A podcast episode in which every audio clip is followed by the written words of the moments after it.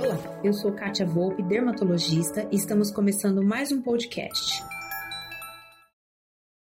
Olá, pessoal! Esse vídeo hoje é voltado principalmente para as mulheres.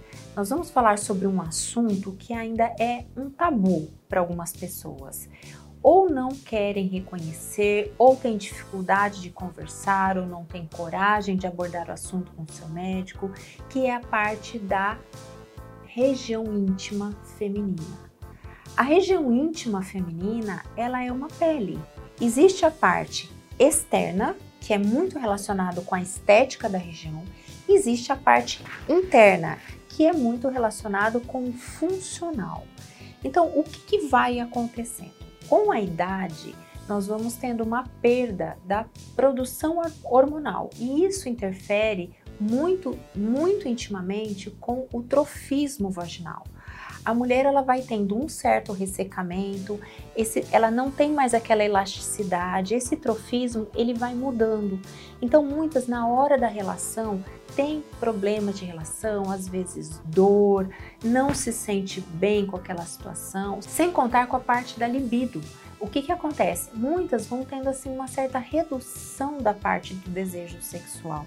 Claro que isso tem que ser abordado com o ginecologista ginecologista, ele realmente é muito voltado para a parte funcional, para equilibrar o hormônio, para equilibrar o trofismo, para ver se não tem alguma alteração de líquen, por exemplo, que é uma situação que pode até levar a um câncer. Então tem toda essa abordagem. A situação da parte externa, que é a parte estética, o que, que normalmente vai acontecendo?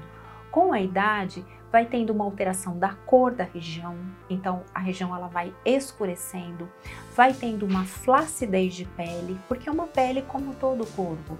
Essa pele ela vai ficando mais flácida, então vai tendo uma desarmonização da região, que muitas mulheres se incomodam, vai tendo uma absorção da gordura, vai tendo às vezes um aumento do monte de Vênus, então fica aquela gordura saliente onde não devia e uma falta de gordura onde não deveria ter essa falta.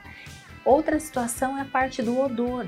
Muitas vão tendo um aumento do odor, às vezes um aumento da sudorese, e isso já tem tratamento para Muitas vão tendo um aumento do odor e ou também da sudorese, e isso às vezes gera um incômodo.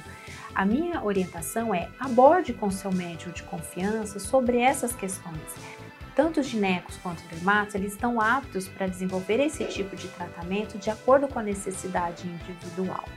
Por exemplo, na parte de escurecimento da região, existem lasers específicos, existem peelings para a região. Hoje tem cremes que ajudam a melhorar essa região. É, existe a parte de toxina botulínica nessa região de virilha, para quem tem esse incômodo do odor ou da quantidade de sudorese. Existem preenchimentos da região dos grandes lábios. Quando tem um aumento dos, grandes, dos pequenos lábios, é necessário uma reparação cirúrgica. Então, é importante no corpo, fazendo parte da harmonização corporal, avaliação da região íntima, para que a mulher ela tenha sua autoestima sempre em equilíbrio.